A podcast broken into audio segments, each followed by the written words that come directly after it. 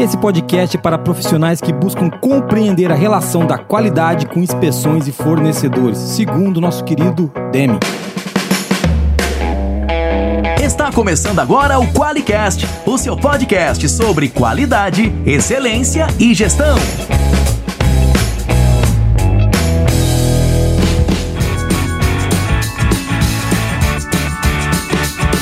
Olá, eu sou o Geis Arenhard Bastiani. Eu sou Moniz Carla. Seja muito bem-vindo ao QualiCast.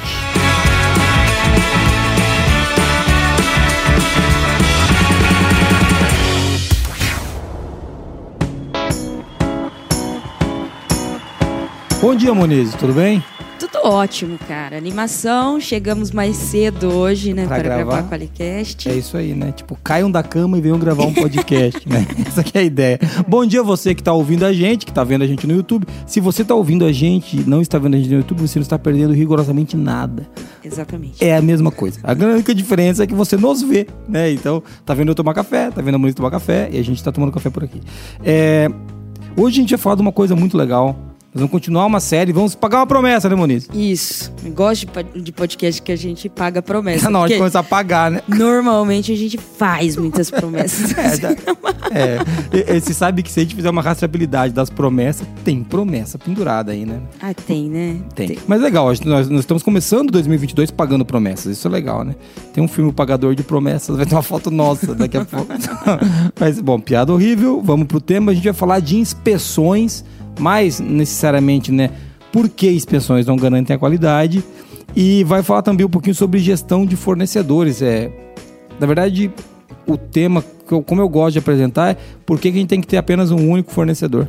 É, e vamos falar isso à luz dos 14 princípios de Deming. É um negócio que, essa não promessa, a gente tem uma série dos 14 princípios que está no YouTube. O link está na descrição desse, desse podcast, se você quiser ver essa série, essa sim você tem que assistir, tá no YouTube. É uma série bem legal que fala dos 14 princípios, mas a gente começou os podcasts falando dos 14 princípios e não terminou, né? É, e eu acho que vai um tempo ainda. Então fique tranquilo, o Qualicast não vai morrer. A É, gente então tem a que gente- pagar essas promessas. Tem pelo menos os tem 14 princípios É. pela frente. Hoje a gente vai falar do terceiro e do quarto, ou seja, tem mais 10 pra você, pra gente entregar. Caraca, mais 10, a gente já fez É, essa é isso que eu conta. tô falando, cara. Coisa, é coisa. Ah, então muito bem. É, partindo daí, é legal que hoje somos só nós dois, né? Então a gente tem um pouco mais de liberdade. É, eu queria perguntar pra você que quando a gente falou de gravar esses princípios, né? Você falou, ah, legal que dá pra conectar com muita coisa do Crosby, tem muita coisa do Crosby. É engraçado que quando a gente pega os gurus, né? Eles falam praticamente das mesmas coisas, Sim. né? Sim. As- Abordagens um pouquinho diferentes, mas basicamente as mesmas coisas. É, quando você pega a filosofia de Juran, não foge muito. Às vezes tem um que vai um pouquinho mais além, um guru que focou e aprofundou mais em um tema específico, né? Crosby, ele batia muito na questão do, do zero defeitos. Porque ele era médico, veio da, da parte da saúde e tudo mais. Mas o, o Deming também abordava isso, né? Sim. Que Deming foi mais para essa questão de princípios e de gestão de maneira é, mais sistêmica, né? Ele teve um trabalho conduzido mais para isso, né? E Juran, Crosby também, todos eles convergem em suas filosofias. Eu- não vi nenhum que discorde do outro, né? Tipo, nossa, Crosby era brigado com, com, com o Juran. Eu acho que isso, nunca né? vi isso. Muito legal. Ô, Mo, então vamos, vamos falar rapidinho antes da gente entrar no tema. Do terceiro e do quarto princípio, né? Eu vou falar do terceiro. O terceiro princípio, ele, a gente apresenta ele basicamente assim: não dependa da inspeção para garantir a qualidade. Né? O, o- dá para lembrar que esse livro é de 82, 83. Então, é um negócio que não é novo. Ele já falava para a gente não depender de inspeção para garantir a qualidade. E o quarto princípio? Fala aí. Quarto princípio é pare com a prática de aprovar orçamentos com base no preço. A- as cadeiras caindo, né, da galera. Ah, o pessoal do financeiro jogando, os, os gestores A planejando. galera de compras agora arrepiou, né? É, avance no sentido de ter menos fornecedores, mas com relacionamentos verdadeiros, baseados em confiança e lealdade. E quando a gente fala tem um único fornecedor, né, porque é bem extremo, é o que o Demi está dizendo aqui, que você tem que construir uma relação com esse cara para que ele possa te entregar o que você precisa para você entregar o que você precisa para o seu cliente. Né, disso que a gente vai falar aqui. Então esses são os dois princípios que nós vamos abordar hoje, o terceiro e o quarto princípio de Demi. E eu acho que dá para a gente puxar daí é, para entrar no tema de uma vez, né, Muniz? Mas antes de entrar no tema, tem mensagem de ouvinte? Temos mensagem de ouvinte, sim. Comentário é da Francelina.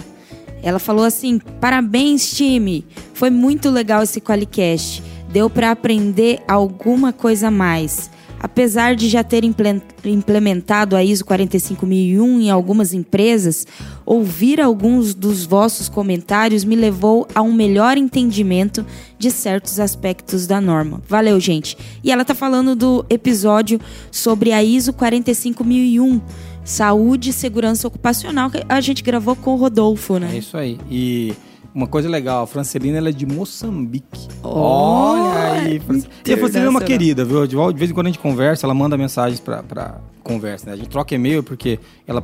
é, Você não sabe, Muniz, mas eu tenho uma lista de e-mail que as pessoas recebem meus e-mails todas as quarta-feiras. Ah, é? É tipo, é tipo Papa, sabe? Com, com uma, uma, uma, Olha com o que, que eles comparam, né, com velho? Papa. É tipo, é tipo a mensagem do Papa, mas só que é o Papa da besteira, né? Na verdade, é um e-mail que eu mando sempre falando de qualidade toda quarta-feira. A Francilena tá nessa minha lista e de vez em quando ela responde o e-mail. Ela é muito, muito querida, gosta do Qualicast. E é legal receber uma mensagem de Moçambique, né, cara? Sim. E Qualicast internacional, né? Internacional. E ficou bom pra gente, eu não vou nem reclamar que ela não mandou áudio, que não ia ter como mandar esses stickers pra lá. Que bom que vem em texto, Francelina. Mas brincadeiras à parte, eu queria o teu áudio, Francelina. Seria legal ver o sotaque dela aqui no Qualicast. Só o Jason tá, tá comemorando um requisito não cumprido. Ah, cara, vai economizar, bicho. tô começando o ano, tô definindo orçamento, tô nessa vibe Poxa. ainda. Mas é, realmente, né, a gente tem um requisito aqui, que quando a pessoa nos manda áudio e usamos no episódio, a gente manda uma cartinha super bonitinha com fabulosos stickers da Forlogic. E aí, Francelina, você mandou um textinho, não ganhou os stickers, mas você que está ouvindo ainda pode ganhar esses stickers.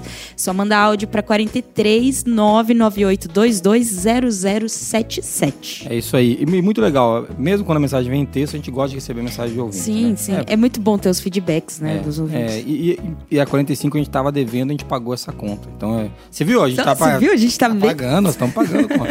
Falando em pagar conta, vamos ouvir agora quem é que paga essa conta aqui, ó. Quem que paga esse, esse dinheiro todo que a gente gasta com stickers, qualicasts. Porque você sabe, a nossa hora extra pra chegar cedo aqui é muito cara. É, Nossa. É caríssimo. Então, quem é que paga a conta? Vai lá. O Qualicast é uma iniciativa do Grupo Forlogic, patrocinado pelo Qualiex, um software para quem quer implantar um sistema inteligente de gestão da qualidade. Para mais informações, acesse qualiex.com.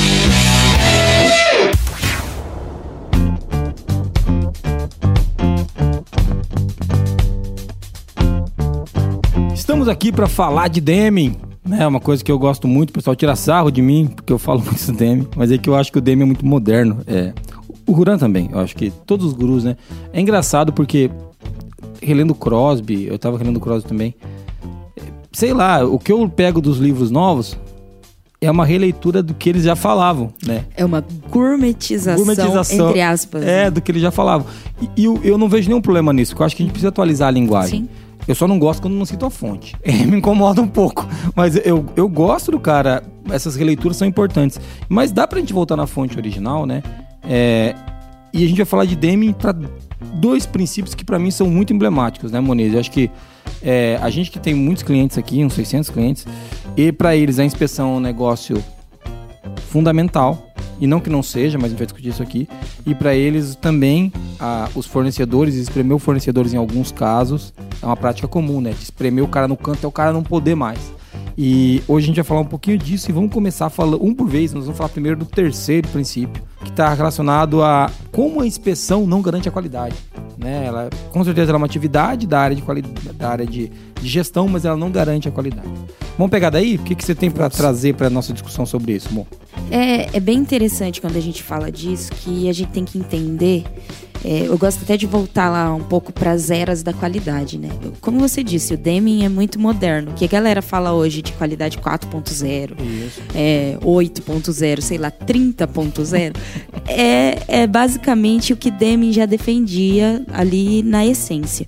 E quando a gente fala de inspeção, a gente não está produzindo qualidade, né? A gente está, na verdade, é, encontrando a não qualidade e não deixando ela chegar pro cliente. Evidenciando não conformidade. Isso. Né? Localizando o que deu errado e, tipo, e basicamente criando uma barreira para que não chegue na parte interessada, assim, que é muito importante, que, que é, é o cliente. cliente. Então, o custo, né, de se não ter produzido a qualidade, ele ainda está dentro da empresa, né? Então, eu não tenho, é, quando eu carrego toda a responsabilidade na inspeção, eu não tenho o benefício de, de salvar é, recurso financeiro com a qualidade. Na verdade, eu só é, ajudo a, a, satisfazer o cliente tirando aquilo. É uma medida de contenção dele. de insatisfação, Exato. né? Quando a gente fala de qualidade, a gente tem que estar tá abordando mais a prevenção, o fazer certo da primeira vez. E aí eu, que vou, é o Crosby, eu vou né? falar bastante da linha do Crosby, mas é ter o trabalho que deveria ser feito é, realizado, né? O que foi definido foi realizado. Na inspeção você não, não garante isso. Sim. Você só garante que isso não chegue numa parte interessada, que pode ser o cliente, enfim. E é, e é, muito engraçado porque eu, logo no começo do princípio. E eu vou falar do livro que a gente está usando, que é esse aqui, ó. O, na verdade, o livro é o Saia da Crise do Deming, né? Você está vendo no YouTube, você está vendo mostrando o livro, igual um cabeça de abacate aqui, mas é só é Saia da Crise. Problema: esse livro não está mais editado, então você não consegue encontrar, você vai encontrar em sebo, né? É, e ele tá caro. Então, assim. Acho que só tem livro do Juran, assim, pra comprar é, novo, é, né? Novo. É, então, assim. Mas é um livro muito bom e o Saia da Crise é um livro muito atual ainda.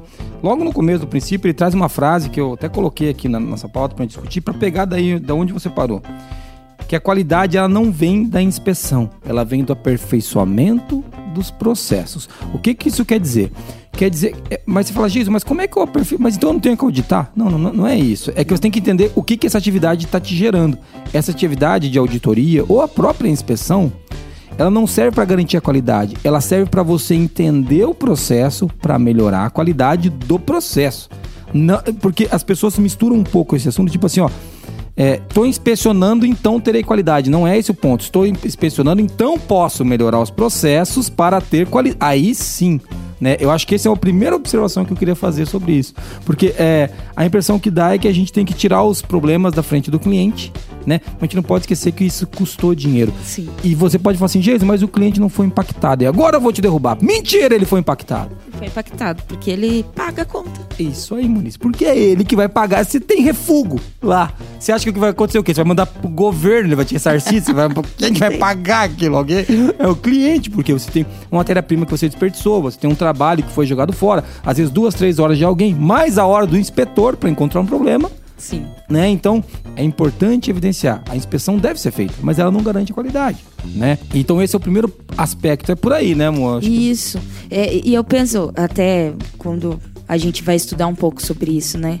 Se a gente vai muito para a linha de inspeção, você vai encher a sua empresa de inspetores, né? Uhum. A, a, tendência é essa. Se você acredita que inspeção gera o. E aqui, entende-se como inspeção ou auditoria, né? Não sei como você lida aí dentro da, da sua empresa.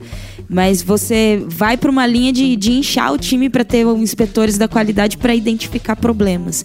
Então é, é eu gosto muito da ferramenta da inspeção e da auditoria nesse sentido que você falou, chefe, de encontrar os pontos onde eu preciso, onde eu tenho gap, que eu preciso parar, olhar para o processo e melhorar aquele processo e não ter mais aquele problema ali. Sim, uma coisa que, eu, que ele traz aqui, né, que eu acho que é bem na linha que você colocou, da inspeção, vai encher empresas de inspetores, ele traz um exemplo de uma gráfica que tinha 11 revisores. E ele tinha muito problema de inspeção. Eu falei, mas como? De, de, desculpa, tinha muito plano de revisão. Ou seja, a inspeção dos inspetores não funcionava, do, dos revisores não funcionava. Deu, o Demi falou, mas é óbvio. Porque tem uma frase do Demi, eu vou parafrasear agora para ler exatamente o que está aqui. Dois inspetores para o mesmo item é menos eficiente do que um só, né? Assim, ó, diga-se de passagem, inspeção a 200% é menos eficiente que inspeção a 100%, pelas, por uma simples razão. Quando você tem três caras inspecionando a mesma coisa, um deixa para o outro o trabalho de a responsabilidade. A gente pode conectar com outra frase do Demi, né? Que quando a responsabilidade é dividida, ninguém é responsável. Sim. Então, assim, encher de inspetores para encontrar o problema né, ou revisores, ou seja o que for, não vai resolver o problema do erro aparecer. Pelo contrário, você aumenta o custo Aumenta o custo, você divide. De novo, eu e a Moniz estamos revisando. Qual que é meu nível de atenção para saber que. Ah, depois a Moniz vai ver. Então, se alguma coisa passou aqui, a Moniz pega ali. E a Moniz pode estar pensando a mesma coisa, o Geiso vai ver. Se alguma coisa passar aqui, o Geiso pega ali. E aí, no final das contas, ninguém inspecionou isso direito. Que é até o que reforça o Crosby, né? Que qualidade é fazer certo da primeira, primeira vez. vez, Como se ninguém fosse revisar, né? Como Sim. se o que eu estivesse fazendo, como, né? O que eu estou fazendo, ele vai direto pro cliente, né? Então, é, não tem ninguém, assim, pra... é, revisar o que eu faço pra tipo, ah, não, ele, a outra pessoa que é responsável por tornar isso daqui perfeito. E assim, antes da gente achar que a inspeção é um problema, é, a inspeção ela é importante, mas ela tem, a gente tem que colocar no lugar dela. A inspeção não pode fazer parte do processo como uma etapa inequívoca que tem que acontecer com todo produto ou com X produtos. A inspeção tem que fazer parte do processo, principalmente se você conseguir utilizar o entendimento estatístico da amostra. Porque a, se você tentar inspecionar a revelia, você pode estar piorando um processo. Entende? O que eu quero dizer para você que está ouvindo a gente não é que você não tem que inspecionar. E principalmente quando você for inspecionar, você tem que fazer isso com base estatística. O Demi batia muito nisso. Tem um capítulo no Sai da Crise só para falar disso. De como fazer inspeção com, com estatística. Porque sem estatística, você pode pegar um lote a revelia que não vai te dar a amostra real do que, que é o teu processo. E a inspeção serve para quê? Para você entender o processo. Entender a variabilidade desse processo. E poder trabalhar para melhorar o processo. É isso, né? Exatamente. É, é importante dizer isso, que quando a gente fala que a inspeção não garante a qualidade, não significa que ela é, não serve para nada, ou que é errado fazer inspeção. Eu, eu lembro até do muito do que eu li de gurus. é, geralmente os programas de qualidade eles começam sim, é, carregando em, em inspeção e auditorias, né? Para entender os gaps. Esse é o início do trabalho. Mas tem que estar claro que a inspeção, a, a função dela não é garantir a qualidade. Ela é para pegar um problema, óbvio, livrar aquilo do, do cliente, da parte interessada que é onde está o nosso foco, né? da- que traz recurso para gente. E identificar esses gaps de processo para o teu foco, onde melhorar. Né? Mas ela não garante a qualidade. Isso não significa que ela não serve para nada. É, e, e eu acho até que quando a gente fala de livrar o problema do cliente, é claro que a gente não quer que isso chegue lá, mas a principal função dela é que você entenda o processo para melhorar o processo. Que você pode li- livrar meia dúzia de problema hoje, mas se, o- se o processo não melhorou, amanhã vai aparecer meia dúzia. Se vai inspecionar três, vai passar três. Então, se você melhorar o processo, teoricamente, né, Muniz, a gente vai fazer certo da primeira vez e vai sair sempre certo lá na ponta. Então, quando o Deming fala de inspeção, ele usa esse termo não garantir a qualidade, né? E as pessoas veem nessa mesmo. Então quer dizer que a inspeção não é importante, é o que você trouxe. Não é que ela não é importante, é que ela tem um papel específico, que não é garantir a qualidade. Muito legal. Eu acho que a gente conseguiu falar um pouquinho sobre o terceiro princípio, né? Se você não concorda com a gente, escreve. Pra, se está no YouTube, você xinga a gente aqui no YouTube. Se você está ouvindo a gente no, no fone, você manda um áudio para Muniz para ganhar stickers ofendendo a gente. Já pensou, Muniz? Olha que legal, né? Ganhar stickers ofendendo a gente. Muito bom. Então, aonde tem que dar o foco para a gente garantir a qualidade? O foco tem que estar nos processos, e claro, no, e no, no cliente, né? O que o cliente espera. Mas, enquanto produção, você tem que garantir que os processos estejam estáveis, que os processos estejam adequados à produção. Não é, não é inspecionando que você vai fazer isso. É, e garantir também a qualificação das pessoas. Esse é, é o trabalho, né, que a gente sempre diz, né, parado em processo, em método, né, e, e pessoas, né, porque às vezes a- até nessa, nessa questão de inspeção, né, quando a gente identifica um problema, né, e cai-se na armadilha de especializar mais o inspetor. É, o inspetor ficando cada vez melhor. Vou É, treinando o cara. Ele, ele é especialista porque ele tem que pegar todos os problemas, né? E esquece de qualificar a linha de produção. É a equipe de que- melhorar o processo para que seja feito certo da primeira vez. É que a equipe não cria o problema, né? Exato. O legal é que a gente conseguisse tornar o inspetor irrelevante. Essa, essa que é. Por quê? Porque não.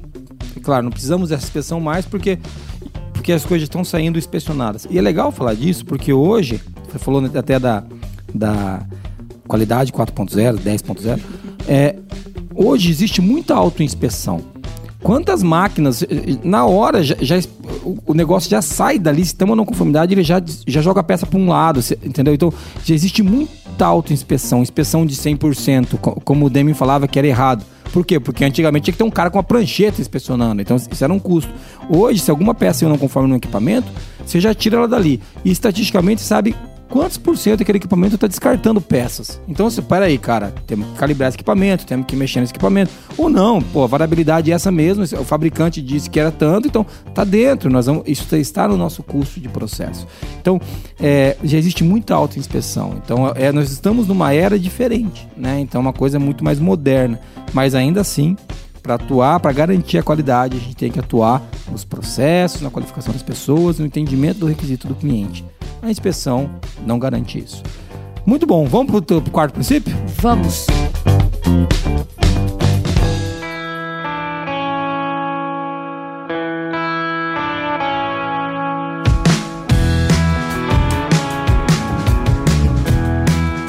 Quarto princípio tem aquele nome grandão lá, que é abandonar a prática de escolher fornecedores com base apenas em preço.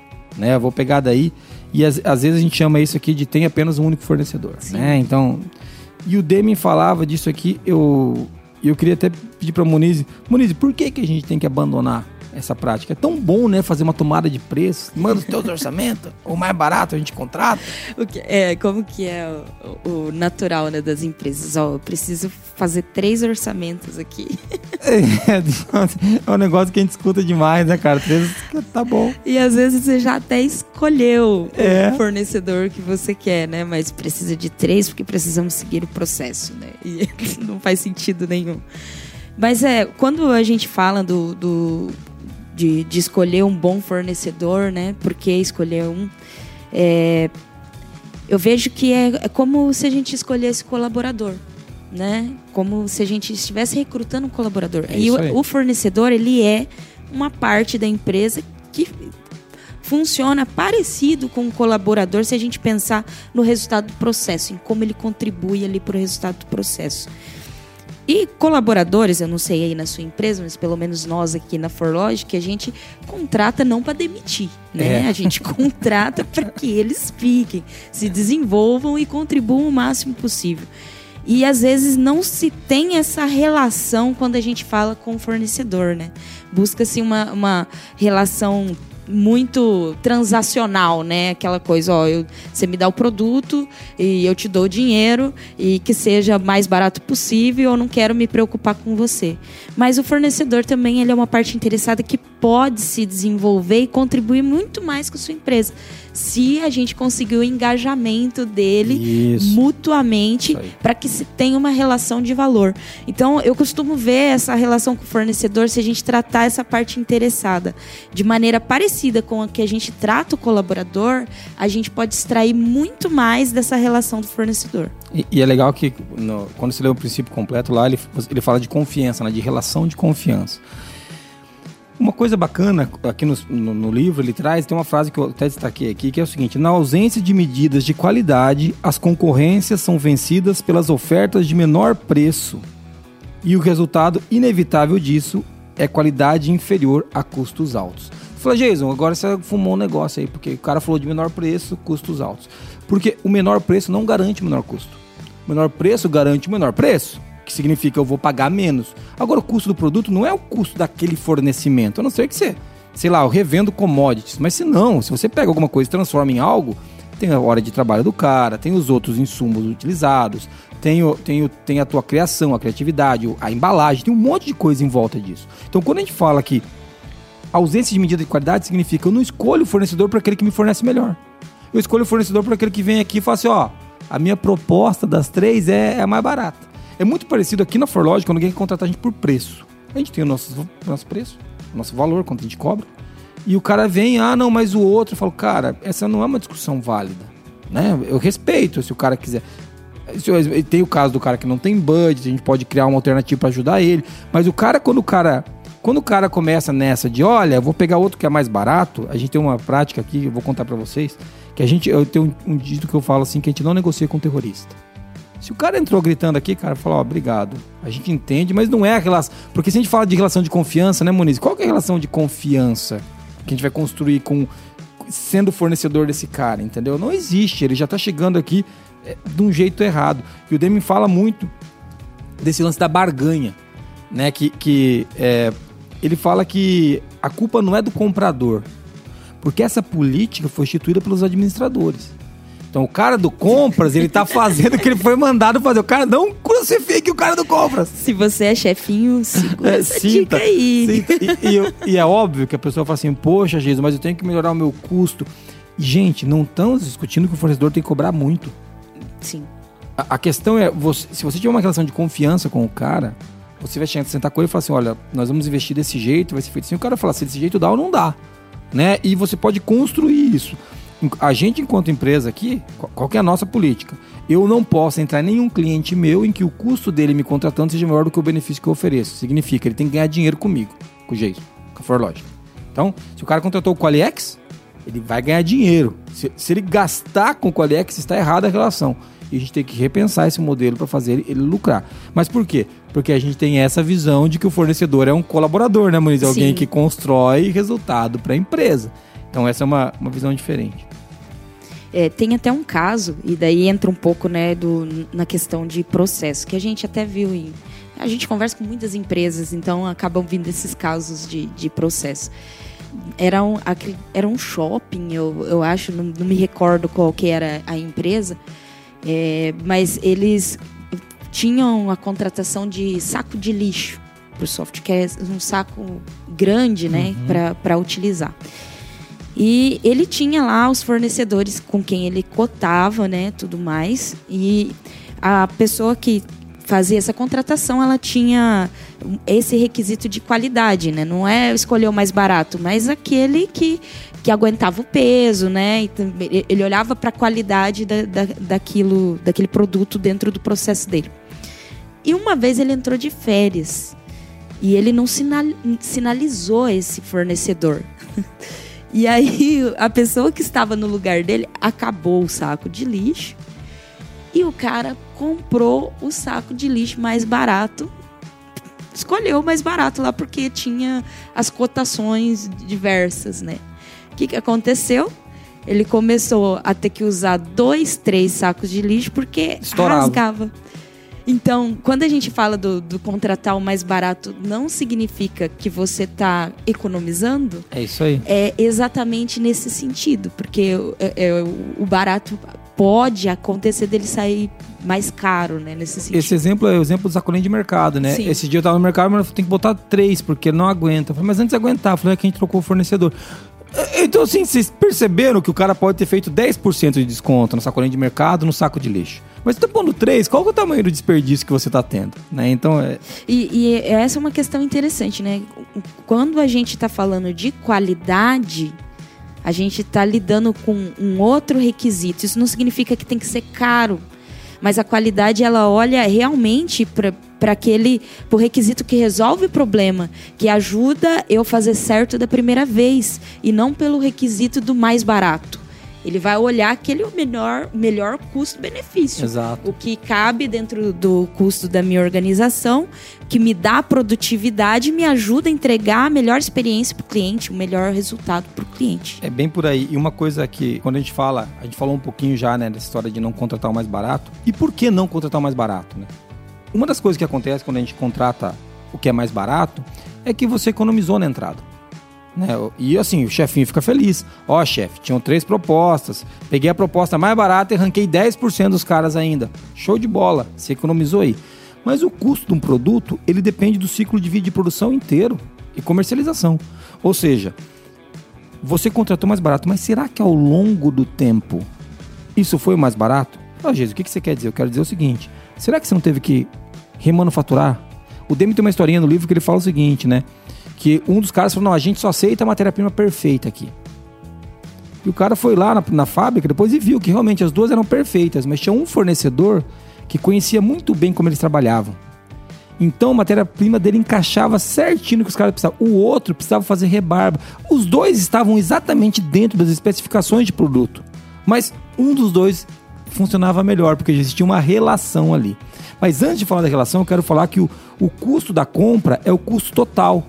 até chegar no cliente. Então, se você teve que fazer muita função com aquilo que você adquiriu, vou dar um exemplo do que a gente vende, tecnologia, software.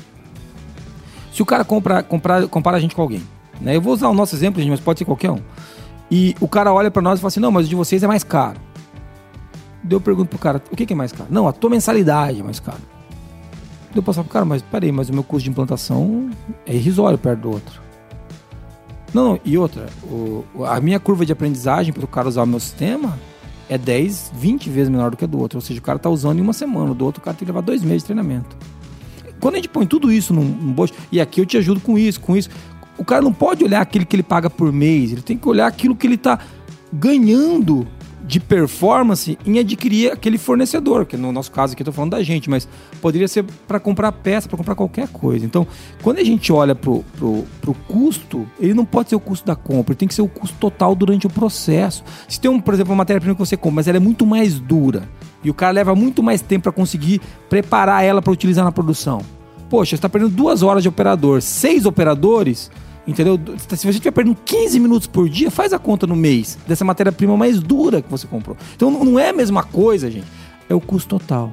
Por isso que quando a gente vai falar de, de, de, de aquisição de um fornecedor, de trazer esse cara para dentro, esse você tem que olhar o preço, claro, porque isso é importante, mas isso não pode ser o único fator. Você precisa entender a qualidade do que você recebe do cara. Porque é a qualidade que é o teu principal ponto de corte. Falar, ó, esse cara entrega o que a gente precisa porque no nossa linha nós vamos conseguir gerar mais valor para o nosso cliente com esse fornecedor aqui dentro.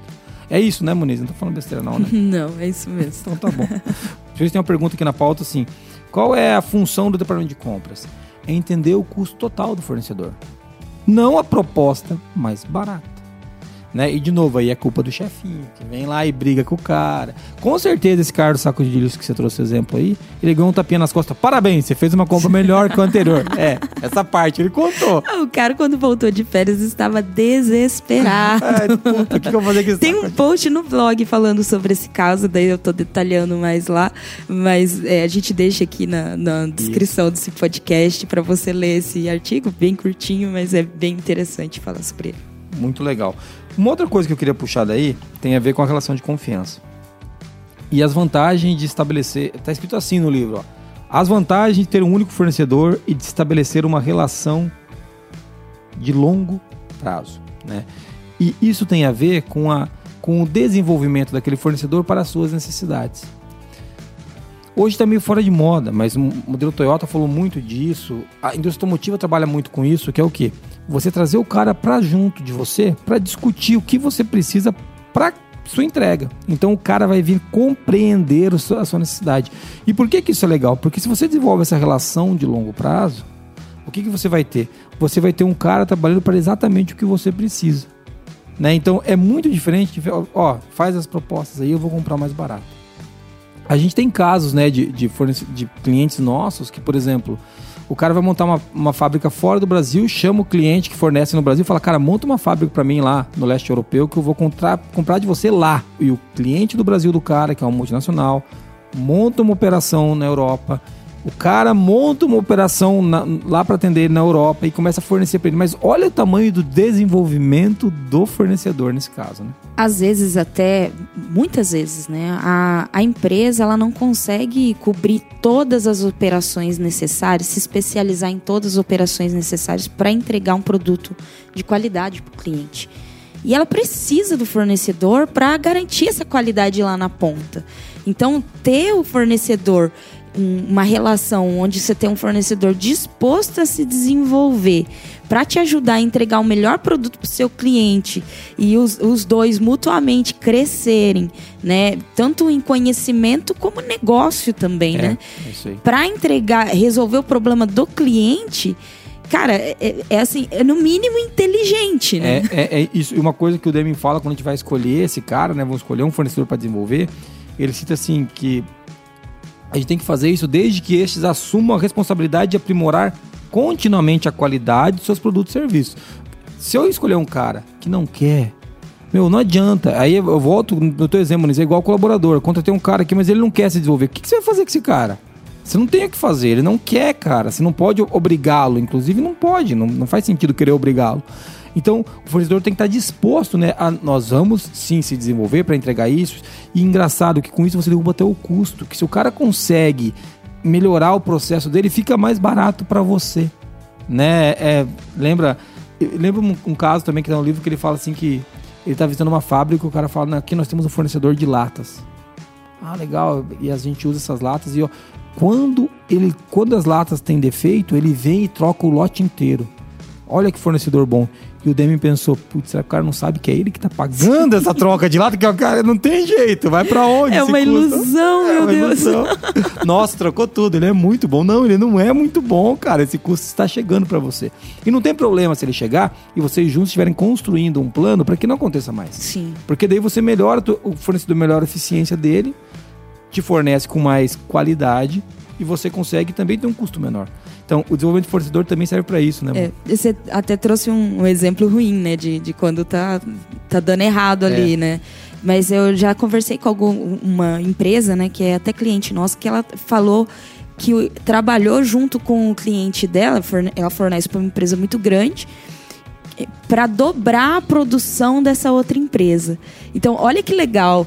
O cara chamou o fornecedor para discutir, olha, como que a gente faz para dobrar minha produção porque eu preciso produzir mais, né, para entregar mais para o cliente. E o fornecedor junto com ele desenhou uma tecnologia para que eles pudessem então atingir o objetivo dele. Então, eu gosto de pensar no fornecedor como se fosse um colaborador, porque ele pode ser usado de maneira estratégica. Não precisa ser uma relação dura do tipo, não, me manda proposta, eu não quero nem conversar com e, você. E não é inteligente, né? Porque, porque a por isso que é uma relação. Uma coisa legal que a gente tem aqui com os nossos clientes, eu de novo vou usar o nosso exemplo, porque isso para nós a gente, a gente é fornecedor de muitos, muitas empresas, né? Eu sempre digo para os clientes, agora a gente está visitando mais clientes, né? E eu digo para eles assim, é, que a gente não tem uma transação com você, a gente tem uma relação. E uma relação pressupõe confiança. Jason, quer dizer que você nunca vai errar de jeito nenhum, a gente vai errar, a gente só vai estar tá aqui para assumir o erro. Então, quando alguma coisa der errado, a gente levanta a mão e nós vamos corrigir isso juntos. E quando alguma coisa der certo, você pode reconhecer, eu vou reconhecer que você fez, e a gente vai fazer isso juntos. Quando o Deming traz esse exemplo que você falou do cara chegar junto para construir uma tecnologia nova, tem tudo a ver com aquilo de você desenvolver o fornecedor. E tem a ver com o que ele falou, que ele fala no livro também, de não empurrar fornecedores bons para fora do mercado. Porque o que acontece? Às vezes tem um cara que é muito bom, que é o cara que vai sentar do teu lado desenvolver tecnologia, só que ele está competindo por preço numa proposta. É, você vai tirá-lo do mercado, porque os outros eles não vão fazer isso com você. Só que você não está medindo isso, está medindo só proposta e preço. Então, é, essa relação precisa ter um peso forte na construção do teu produto. Então, assim, que fornecedores estão comigo para construir comigo, né? Você que está ouvindo a gente fala assim, cara, a gente não pensa assim aqui, né? Ou a gente pensa.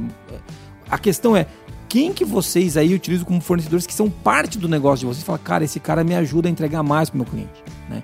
Então, é, olhar para o fornecedor desse jeito é um jeito até moderno agora, Nossa. mas é uma coisa que, que as empresas ainda não. A gente atende muito. Pô, toda semana Sim. tem dezenas de pessoas tentando comprar o nosso produto. Sim. E a gente vê como eles fazem. É proposta, é chantar, muitos, né? Muitos têm, ah, quero três propostas, porque pode pedir três propostas. Mas muito começa com chantagem, então eu vou fechar com o outro se não fizer. Coisa que a gente não, não tem interesse em manter aqui, né? É, e você fala assim, Jesus, então vocês são irredutíveis em relação ao preço? Não é uma questão de preço. É, se o cara não tem budget, a gente negocia, a gente encaixa no Qualify, a gente faz alguma coisa.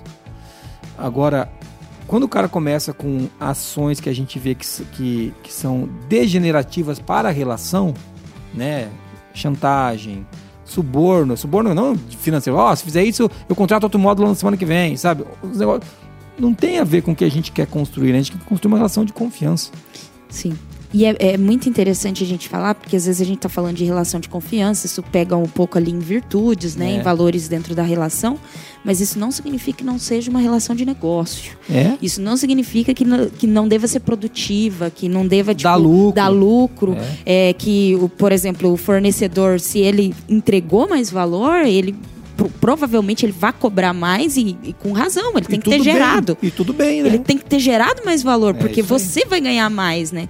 Então, quando a gente fala mesmo dessa relação de confiança, também é pensando nessa. É, é, principalmente pensando na produtividade e na entrega de valor pro cliente e isso tem que dar lucro. Não é para todo mundo se abraçar É, e ficar nossa, ele é tomando muito gente boa. né? Ele é muito gente Não- boa. Não né? é isso. E e uma coisa legal que você tá trazendo, muito legal você falar disso, porque assim, lá no fim das contas, não escolher a proposta mais barata ou o fornecedor mais barato é o que vai dar mais lucro para sua empresa. É isso que a gente tá tentando mostrar. Eu sei que é meio esquisito, que no começo parece, não, vai dar mais lucro se eu contratar mais barato. Mas não, cara. Isso, isso é uma ação de curto prazo. Se você pensar no médio prazo, é melhor você ter um fornecedor do teu lado que vai construir com você uma relação de futuro, uma construção de futuro. Então, é por isso, né, que é uma relação de negócios. Sim. A gente se coloca como pessoas de negócio, que a gente vai fazer negócio, a gente vai ajudar. Você que é o nosso cliente, a gente tem que te ajudar você. Se não tá te ajudando, você me liga.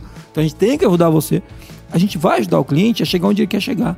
E ele vai virar para nós e falar assim: nossa, gente, é muito barato o que vocês fazem. É é esse o sentimento que a gente quer Sim. causar no cliente, sabe? Então, porque daí o cliente sente que a gente tem um, um ótimo custo-benefício. Né? Exatamente. É isso que a gente está buscando. E a gente tá batendo aqui no, no fornecedor mais barato também, né? Não significa que todo fornecedor mais barato é ruim, né? Exatamente. Pode ser que ele é o mais barato e tá disposto a te ajudar e tudo mais. Pode tá? ser que ele Vai seja o melhor fornecedor e o mais Sim, barato. é, tudo é bem difícil isso, né? Mas assim, é- é- depende também da linha do, do que, que a gente tá falando. do, né? do, do custo da marca. Tem Sim. muita gente que trabalha com a venda do status. A Sim. gente aqui ó, não trabalha, nosso caso, né? Mas talvez o fornecedor que você vai contratar, dependendo da linha de fornecimento, o status conta muito. Né? E às vezes está comprando status. E, não- e zero problema se você souber disso. Né? Você fala assim, não, eu preciso porque aqui eu vou oferecer isso, lá, para minha diretoria, e minha diretoria gosta desse nível de status. Então, legal, né? A gente vai fazer uma confraternização. Nós estamos fazendo isso agora aqui na Forlodge. A gente não está contratando o melhor buffet. Porque para as pessoas que vão numa confraternização é legal o lugar em que elas estão. Não é nem o melhor salão. Sim. Entendeu? Então tem toda uma questão de, poxa, onde que vai ser? Poxa, é lá? Às vezes, e não tem nada de errado, porque esse fornecedor também pagou caro para ter esse status. Sim. Então você Ele tem que construiu, né? Construiu, cara. Então, você não é que não é que o mais barato é o pior ou o melhor, é que ele não pode ser o único critério para avaliação. Exatamente. Eu acho que é- essa é a grande sacada. Ele né? não pode ser o único critério. Se você se for o único critério, provavelmente tá errado. Tá errado.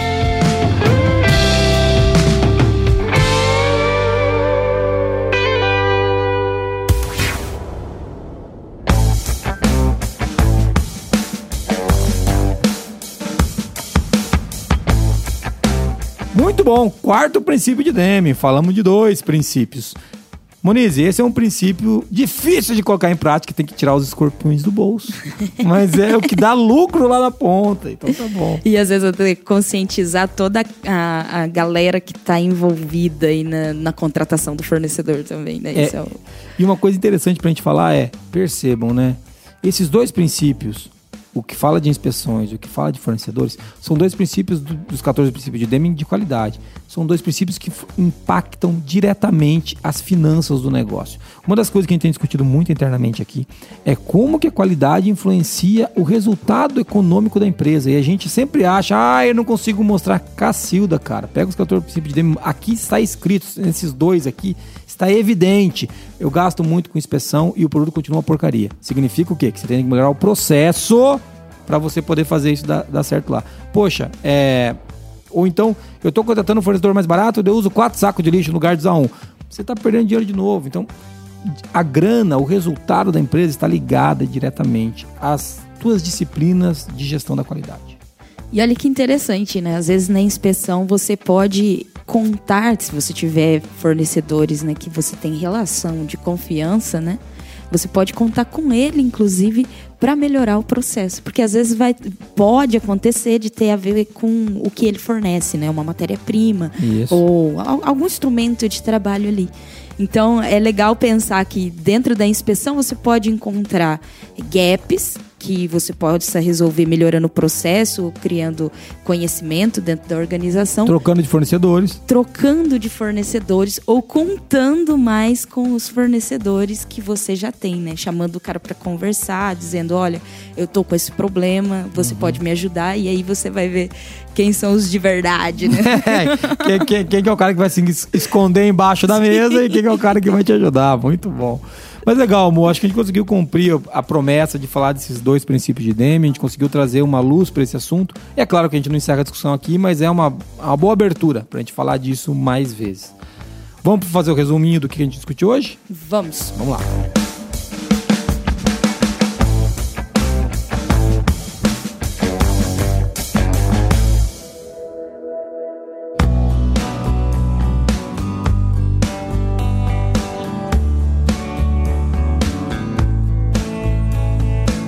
Nesse episódio a gente falou de dois princípios de Deming. A gente começou falando sobre o terceiro princípio, não dependa da inspeção para garantir a qualidade.